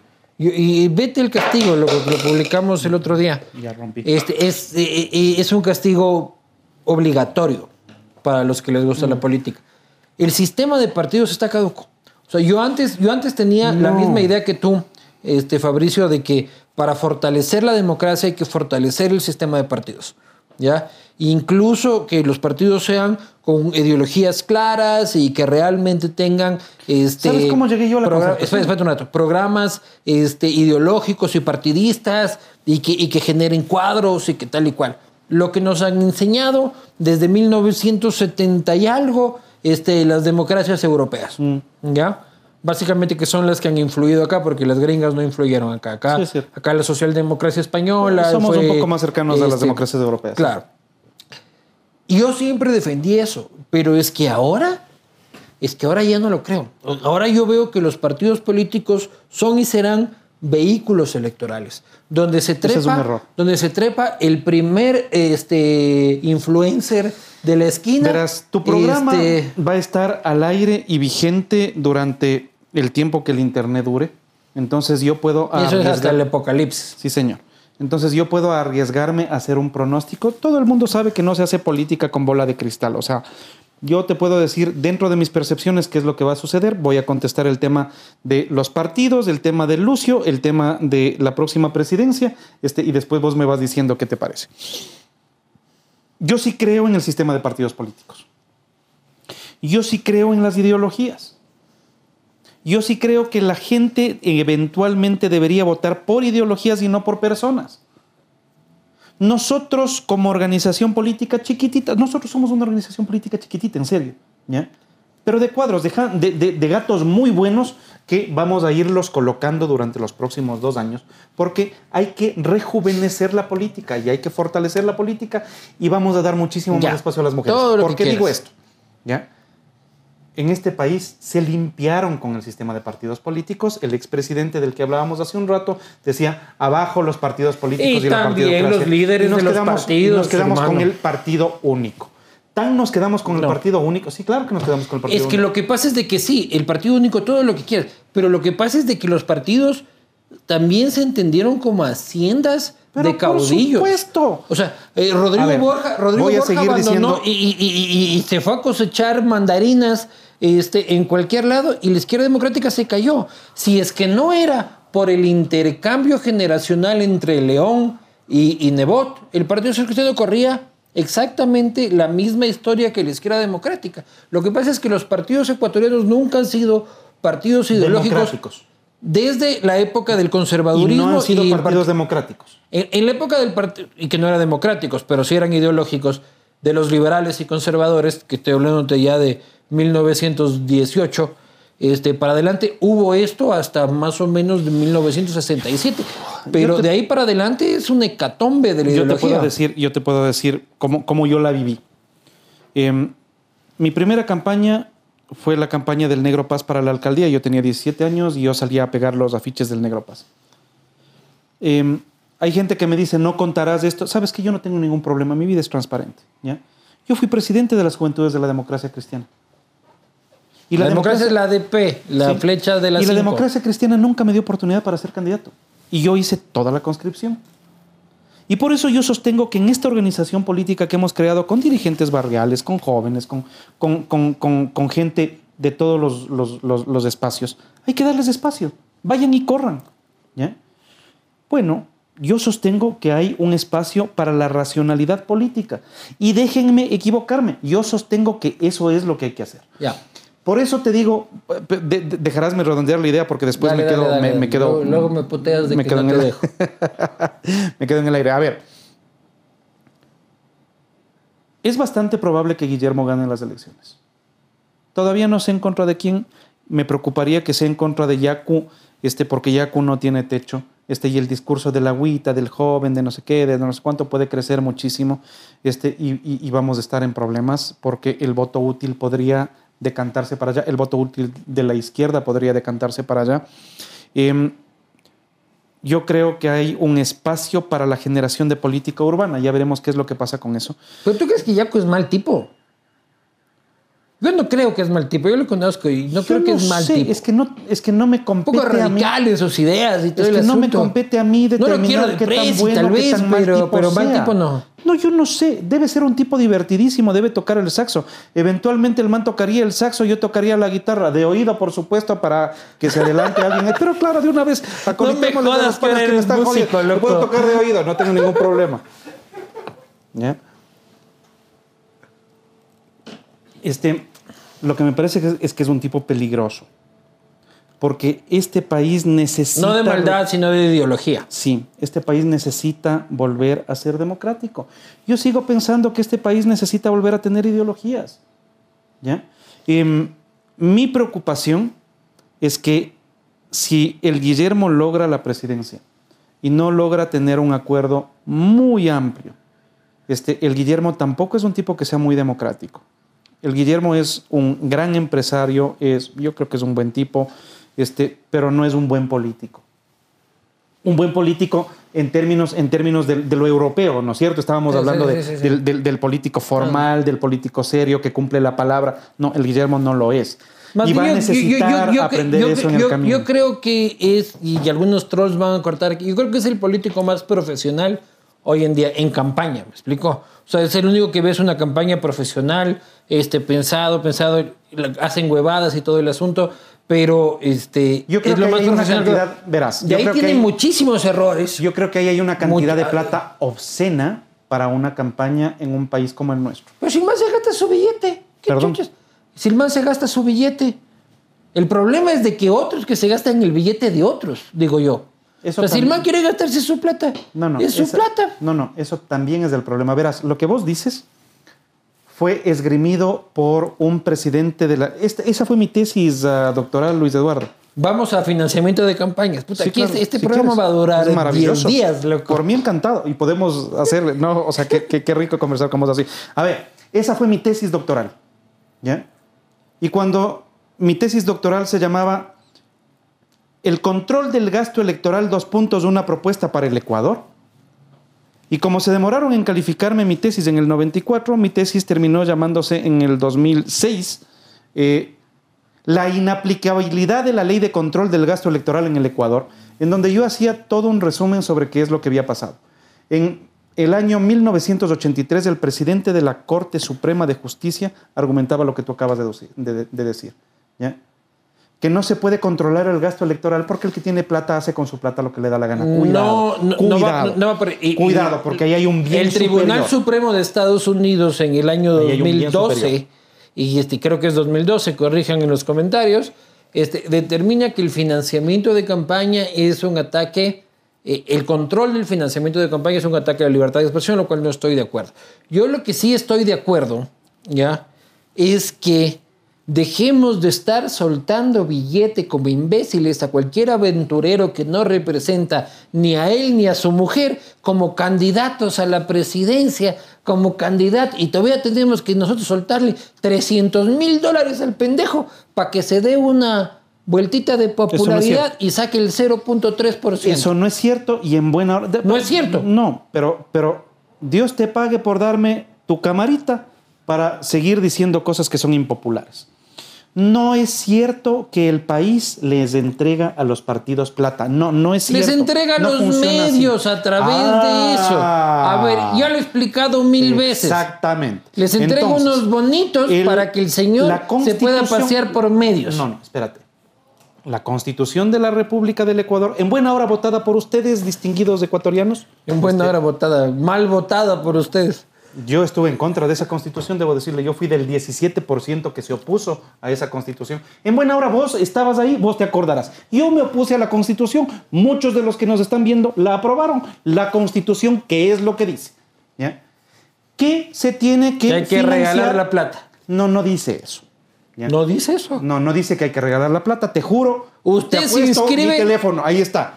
Usted- Te apuesto mi teléfono que no dice eso. Usted se inscribe, señor candidato. Eso no dice y la Constitución. el Estado le garantizará la difusión en medios de comunicación y vallas este, a través del dinero que se sacan la madre los empresarios y trabajadores para que usted saque su horrenda cara en distintos medios de comunicación. Eso dice Ya. la Constitución. No dice eso, pero más o menos dice eso. Básicamente lo que dice la Constitución es que es obligación del Estado equiparar los espacios de publicidad para las candidaturas. ¿Por qué se hace esto? Porque caso contrario, vos podrías ser un candidato muy bueno, pero sin un centavo en el bolsillo. y yo en cambio apoyos. puedo ser el dueño de 25 conglomerados económicos y financieros, este, pero digo que el volcán va a eruptar. ¿ya? Pero por Entre eso tú y yo mismo. hay un montón de diferencias. Pero si es que- Porque tus colegas, en muchos casos, van a preferir, este, ¿qué es lo que va a decir el señor que dice que va a eruptar el volcán? A tus Estás, doctos es- estás tan equivocado en eso que si es que fuera correcto lo que tú piensas, Álvaro Novoa hubiese sido cinco veces presidente. Bueno, ¿Ya? ha sido cinco veces candidato. cinco veces candidato y la plata nunca le alcanzó para ser este No, lo que no le alcanzaron presidente. fueron los votos, Luis Eduardo. Exactamente, nunca pudo comprar los No. votos. Porque tú crees, No, los compró. tú crees que los votos son absolutamente comprables. No, qué Y horror. Rafael ¿Qué Correa, cosa fea estás Rafael diciendo? Correa lo que, No, demo- no, lo no. que demostró es de que efectivamente antes de que exista esa eh, Verás, esta fue mi tesis antes de- doctoral. no, No, no, no. antes de que exista esa disposición precisamente Verás, verás, Luis Eduardo. no, espérate un rato, es que todavía no termino la idea. Es tu programa. Álvaro Novoa, con todo el dinero del mundo, cinco Mm. veces no ha sido presidente de la República. ¿Ya? Cinco veces. Aunque ahora estén en el yaque chuchi y todo lo va. Cinco veces. Antes de la constitución del 2008, Mm. en la que él incluso fue electo asambleísta constituyente y duró creo que tres semanas, él fue candidato en contra de Maguad, Mm. fue candidato en contra de Lucio y fue un candidato en contra de Rafael Correa, llegando a segunda vuelta en las tres ocasiones. No pudo comprar la presidencia esas tres veces. Ganó primero Maguad, que puede decir de No que se fue- compra la eh, presidencia. Escucha un rato. Que pudo haber sido una lucha de aristocracias, que tal cual. Luego la perdió con Lucio, ¿ya? Lucio era el voto eh, outsider, este, anti-establishment, casi hasta chavista. ¿Me explico? En su momento. ¿Ya? Lucio no lo pudo el comprar Alvarito. cholo. Eso es lo que es el man. Ya, no, ahí hay, eso ahí hay después, una no base cae. política para el man. No, no, no estoy hablando de cómo cae, estoy, estoy- estoy hablando de cómo asciende. Mm. ¿Ya? Novoa no logra comprar la presidencia frente a, a- a- frente a Gutiérrez, que era el cholo, como dices tú. Sí. ¿Ya? Y luego contra eh, la revolución ciudadana. Es decir, la tesis de quien tiene más plata compra la presidencia en este país está caída desde el inicio de este siglo. No lo sé, Luis Eduardo. Dime un, un millonario que ha sido presidente durante el siglo XXI. Ah, durante el siglo XXI. Estamos recién comenzando. Todavía no Este es el, estamos en el año 20, estamos en el 20% Nos del hemos siglo. comido el 20% del siglo. Esto es lo que es. ¿ya? No, no puedo decirte, eso no ha sucedido. Lo que yo sigo sosteniendo es la necesidad de la política profesional y política ah, vinculada a ideologías. Eso es lo que yo sostengo. Posiblemente para tu criterio yo soy un antidiluviano. Y créeme, Luis Eduardo, prefiero ser un antidiluviano. Y en ese sentido antidiluviano nosotros nos formamos. Nosotros formamos políticos jóvenes, valientes, rectos, este, que vayan a sacarse la Vamos, madre vamos contra la a, la gente que tiene pregunta, con qué. a las preguntas de la gente porque Ahí viene. Sí, sí, le escucho a Luis Eduardo. Otra. elegí algunas, loco, porque es imposible. Dale, te, manda- dale. te mandan a la mierda loco, de una forma. Más que a mí, loco. Es que a veces, Mm. déjame decirte que tengo cierta satisfacción de que en Twitter alguien lo puteen más que a mí. Lo que pasa es que lo tuyo es circunstancial. A mí me van puteando 10 años igual. loco. No, conmigo se Marcelo Hidalgo dice: ¿Por qué bloquea a los que éramos sus seguidores? Esa es fantástica. solamente por decirle que estuvo malo del carnet de No. discapacitado y No. comprarse un vehículo como ese. Pásame No, un rencito para yo tomarme un rencito mientras me río de tu. No. Este, eh, y tengan la certeza de las personas que han tenido ah, la oportunidad de discrepar conmigo con cierto nivel de respeto, no les bloqueo. A las personas que Pero se este les ocurre- Marcelo Hidalgo sí le has bloqueado, dice. Perdón. Marcelo Hidalgo dice que sí le has bloqueado. Es bastante probable que alguien me haya agredido y sí le bloqueo. Pongamos esto en perspectiva. Es mi red social. Yo no estoy obligado a seguirte o a no seguirte. Sí, yo también en mis cuentas públicas, por favor, están abiertas para lo que ustedes necesiten. Este, y mi oficina está abierta para lo que ustedes necesiten. Si me agreden, soy un ser humano, voy a reaccionar. Si es que quieren discutir en paz, estoy a las órdenes. Bombardero te dice, ¿por qué en la asamblea hay tanta gente que no es preparada y son los que nos ponen las leyes?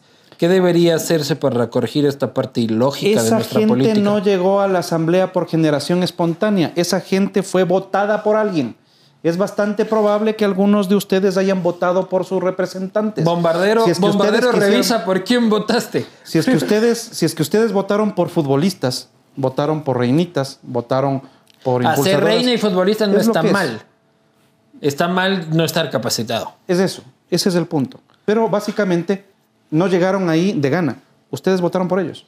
Alejandro Terneda te pregunta, ¿cuál crees que sería el futuro del Ecuador ya que estamos a puertas de las elecciones presidenciales? Yo tengo fe en los ecuatorianos. Tengo una preocupación muy grave respecto de que si es que el próximo presidente no logra tener un acuerdo suficientemente fuerte, es un presidente que no va a durar los cuatro años. ¿Qué te dice Fernandita G35? ¿Qué tareas pendientes tiene en el tiempo que le queda como asambleísta? Pregunta uno, mete tres. Ley de extinción de dominio. Ya, segunda, ¿qué lecciones le deja su paso por la asamblea? No ha sido una mala experiencia. Este, tengo cosas que aprendí, cosas que no volveré a hacer.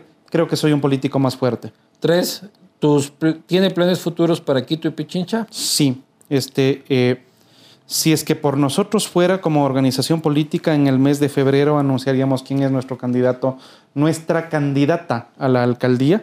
Ya están Eh, en eso. sí, claro. Pero Yuna ni se sienta. Henko le jala la, la silla y ya estás pensando A vos en reemplazo. Oye, pero te enseñé el mensaje que no le jodas, dijo. Pero yo le jodo cuando me da la gana. Pues, ¿qué, Este, qué a me va a decir? le- y le contaba al Jorge, yo, en términos Eres generales, pana de Jorge Yonda tú. yo tengo respeto por el señor alcalde. El, el- el Jorge, cuando era legislador, este, me firmaba mis proyectos en las épocas en que era prohibido y se veía feísimo que un legislador de Creo se cruce a los de Alianza País o que los de Alianza Creo.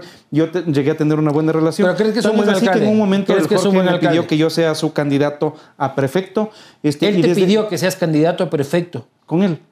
¿Y tú Sí. qué dijiste? Este, que no porque yo estaba representando a otra tienda, que estábamos conversando. Le decía, Jorge, entonces hagamos una cosa. Yo soy candidato a la alcaldía y vos soy candidato a prefecto. Este, y nos hemos reído. Y de cuando en cuando conversamos ah, a propósito. ¿Pero crees que es un buen alcalde? La alcaldía nunca nos permitirá tener un No, no, alcalde no, no estoy preguntando eso. ¿Es sí o no? No creo que sea un buen alcalde el Jorge. Creo que es un alcalde que puede ser mejor todavía. Y todo este tema de las PCRs, del, del de, de la, de, de mandar plata en transferencias internacionales, de que de, de la de, de Genco, de que haya una subcontratación enorme a los panas del volei que tienen un Ferrari. ¿Todo eso te parece súper cool? No. ¿No te parece? No, o, o sea, no, no, no sería capaz de decir semejante cosa. Lo que, Entonces es una alcaldía corrupta o no? Lo que sí te puedo decir es lo siguiente. Como yo no conozco exactamente cómo es eso, espero que la justicia haga lo que tiene que hacer. Pero Así si es como que el asambleísta Correa. de Pichincha no conoce, encargado de fiscalizar, Ah, ta- estamos acabas jodidos. de cometer un error del tamaño. Puta, papá. El verás, consejo- el consejo los tiene que- asambleístas no vigilamos a los alcaldes, Luis Eduardo, no funciona así, pero el Consejo Metropolitano sí. Este, cuando a mí, Ah, cuando o sea, yo no era importa concejal- que roben en Quito, dices vos. No, no, no, no dije eso. Eh, Dije eso. acabas de cometer Dije un eso. error enorme. Dije eso. No, pues, pero acabas de decir que los Cre- legisladores... creo que tienes que ponerle cola a eso porque no dije eso. O sea, no Verás, importa lo que, que yo los, estoy diciendo no lo importa siguiente. lo que suceda en Quito, No. que los legisladores no pueden advertir. No, te estoy diciendo lo siguiente. Los legisladores no tenemos capacidad legal para observar lo que hacen los Pero política sí.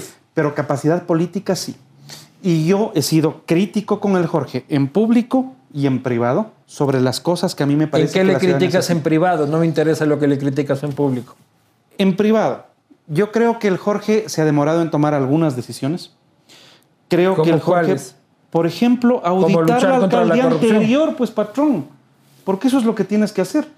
Pero si es que auditas la alcaldía anterior, también tienes que auditar la actual. Pero ojo, también tienen que hacerlo tus concejales. Pero es que esa es la batalla permanente. Lo mismo que ustedes dicen de su profesión. ¿Cuál es la ah, característica del periodista, Luis Eduardo? Dudar. No importa lo que yo te esté diciendo. Si tu Tú madre te dice que mí. te ama, ponlo en duda. Voy a ir donde la gente porque hay- hay full y se nos Dale, está ya. vamos. Las tacomas son buenas para la sordera, dice Francisco B. Solamente cuando subes el volumen. ¿Qué más? ¿Qué opina el concepto de integridad en un ser humano? Dice Jaime Estoy Costa. totalmente de acuerdo. ¿Cómo hace para escuchar la voz del pueblo si no puede oír? Dice La Julio siento. Ramón. Dejé de oírles, ahora lo siento. ¿Está consciente que políticamente está hundido? Dice Roberto Orquera. No, Roberto está equivocado. No estoy políticamente hundido. Estoy anímicamente decaído porque creo haber cometido un error. Pero mi obligación con mis votantes es ser el mejor legislador que yo pueda ser durante los siete meses que me quedan. Juan Andrés Mantilla, pregúntale qué le diría a su electorado que se siente profundamente decepcionado. Uno, por el tema de Internet, que ya hablaste, y por qué la alianza con Gutiérrez, que ya hablaste. ¿Hay algo que le tengas que decir a Juan Manuel, a Juan Andrés Mantilla aparte? Sí, pa- porque Juan Andrés lo conozco. Este, la primera, créeme que no hay eh, nada que sea ilegal, hay una incorrección política que la voy a corregir, siendo el mejor legislador que pueda ser durante estos siete meses. Este, eh, y en términos políticos vamos a mejorar, esa es nuestra obligación, es lo que puedo decirles. Y nuevamente, por sexta vez en tu programa, siento haberles defraudado. Sigo siendo un ser humano, todos los días trato de ser mejor. Carlos Landazuri, ¿por qué si en el COIP se hizo distinción entre tetrahidrocannabinol, delta 9 y sus porcentajes? Es, el que me vende el, eh, el CBD. A vos te vende, a mí me regala, jaja. Ca- No, a mí también, no, a mí también me regala. No, no, A este- propósito, si es que alguna Carlitos, vez necesito Carlitos un es un testigo luchador, de es- cuáles son mis ah, dolencias de la espalda, el Carlos me ha ayudado con sus gotas de CBD para, para solucionar eso. Tú eres un este, beneficiario de los efectos del cannabis este, naturalmente, o sea, medicinalmente. Sí, totalmente, hasta un día que cometí un error. Este, ¿Qué hiciste? Me No hay desperté. que chupar y fumar marihuana al mismo tiempo. pues. Yo no fumo marihuana hace un buen rato. No te niego que me da un poco de curiosidad. Pero pasa lo siguiente. El Carlos, el Carlos me había dicho, este, con tus dolores de espalda, yo tengo dolores de espalda, como te había contado, tómate en la noche, ponte unas gotitas bajo la lengua. Aquí me, me dejó tres ejemplares y toda la pendeja. Me olvidé en la noche de ponerme, me desperté con un dolor que no podía levantarme. Hay veces en que no me alcanzo a levantar de... Hay veces en que después de un polvo no te alcanzas a levantar porque ese es, ese es el, el- el- el- el asunto. Entonces cogí las gotas ¿Cómo- A ver, ¿cómo es eso? después. Primero te déjame puedes levantar después de Déjame los responderle polvos. al Carlos. Es que, entonces hermano, agarré, cogí las gotas y me pongo debajo de la lengua. ¿Ya? Eso al despertar. Seguía con el dolor, desayuné, regresé y me olvidé que me había puesto las primeras, me puse las segundas este, y llegué a la oficina totalmente zumbambico. Entonces, ¿Qué es un bambico? volado, este, Volado con CBD. este, lo que pasa es que si Yo es que creo se que, te va eso, la mano, eso, eso no sucede, porque precisamente lo que está diciendo aquí Carlos Landazuri es de que el tetrahidrocannabinol, porque la gente piensa que la marihuana es la marihuana hay dos componentes, CBD y el THC. y el THC. el THC es el que te pones el- un bambico. Sí, señor. ¿Ya? Y vos dices que te has puesto un bambico con el otro. No, pero espérate, esto es antes del Carlos. ah, Ah, vos estás sumándote porros. Carajo, que no. Sí, también. No, espera. Salud. Lo siento. Hemos descubierto el motivo del No te zumbabiquismo. rías, espérate un rato. en Quito venden algo llamado el aceite de Pepe. El aceite de Pepe. Sí. En la vida he escuchado eso. Bueno, tienes que conseguirte el aceite de Pepe. Alguien consíguele el aceite de Pepe. ¿Tú vendes? El- no. Pon aquí el anuncio del aceite de Pepe. Yo sé que alguien me va a conseguir y te voy a contar el asunto del aceite de Pepe. Lo que pasa es que se me fue la mano con el famoso aceite de Pepe. Este, y yo llego a la oficina. consumiendo otras drogas y le culpas a No Carlos Landazuri, no, no. Pero en términos generales, para trascender esta parte, yo creo en el uso del aceite de cannabidol. Este, yo no le tengo miedo a las drogas recreativas. Yo creo que es un error este tipo de prohibiciones. Yo creo que puede ser una buena fuente de financiamiento para la República, el, el- el cultivo, y espero que este, nuestras autoridades estén dispuestas a abrirse un poquito más. Estas cosas pasan y si es que no lo hacemos nosotros, lo va a hacer Colombia, lo va a hacer Perú, lo va a hacer alguien Sí. más, y nosotros nos quedaremos viendo qué es lo que pasó. Vamos a lo siguiente. En mi caso, pregúntale qué pasó con la ley de protección de datos. Estamos avanzando. am, estamos avanzando. No, no, no es, no es, ah, no es fácil. Es un tema hiper técnico. Pero básicamente la ley de, de- de protección de datos a mí me preocupa por una cosa específica. No se puede satanizar a las personas que están en central de riesgos y es parte de las cosas sobre las cuales tenemos que trabajar. Mira, hay gente que está en central de riesgos por las santas albergas. Esto es Rafael parte de las decía cosas, hay parte de las cosas sobre las Y cuales tenemos que trabajar. Rafael Tupana. No, no, tu pana. Ah, El que está ahí en la... el del ático. Este, em, yo conocí estos casos. El man que estaba casado y que le dio a la mujer la tarjeta y la, la mujer el rato que se pelearon y le, que le encontró en la infidelidad, le reventó No, en central riesgo están los, los malos y los buenos. Y está el gato que resulta que se olvidó de pagar o no pagó 10 centavos a la línea Sí, telefónica y 10 años después le debe 200 Hay que dólares al limpiar banco. ese registro. El man está... Bueno, eso también se tiene que tratar en la ley de datos. Está en marcha, lo siento, todavía no tengo una respuesta, pero estamos trabajando en eso. Muy bien, señoras y señores, hemos, es un castigo enorme porque hemos estado bastante tiempo este, hablando. ¿Y cuánto tiempo estuvo, Chema? Si no acabas en nueve minutos, se me acaba la memoria. Hasta se nos va a acabar la memoria de... ¿Te divertiste? de- no sé. Este, y con Rosito Barceló siempre ha estado más entretenido. Señores y señores, han escuchado la versión de Fabricio Villamar sobre todo. Este, no creo que hay... Si es que existen preguntas que yo no haya hecho, mándenme a mí, putéenme a mí. Este, siempre me van a hacer a mí. O a mí, eh, finalmente yo soy el que tiene que aguantar claro, eso. Claro, pues yo también como periodista también tengo la responsabilidad de haberte preguntado. Este, espero que lo hayan disfrutado, de que hayan solventado sus dudas y que hayan entendido de una u otra forma qué es lo que ha pasado, qué es lo que va a pasar y qué es lo que está, este, lo que está pasando. Bienvenidos al Castigo Divino. Nos vemos la próxima. Muchas gracias, Fabricio. No, gracias a ti, gracias a ustedes por escucharme. Un abrazo.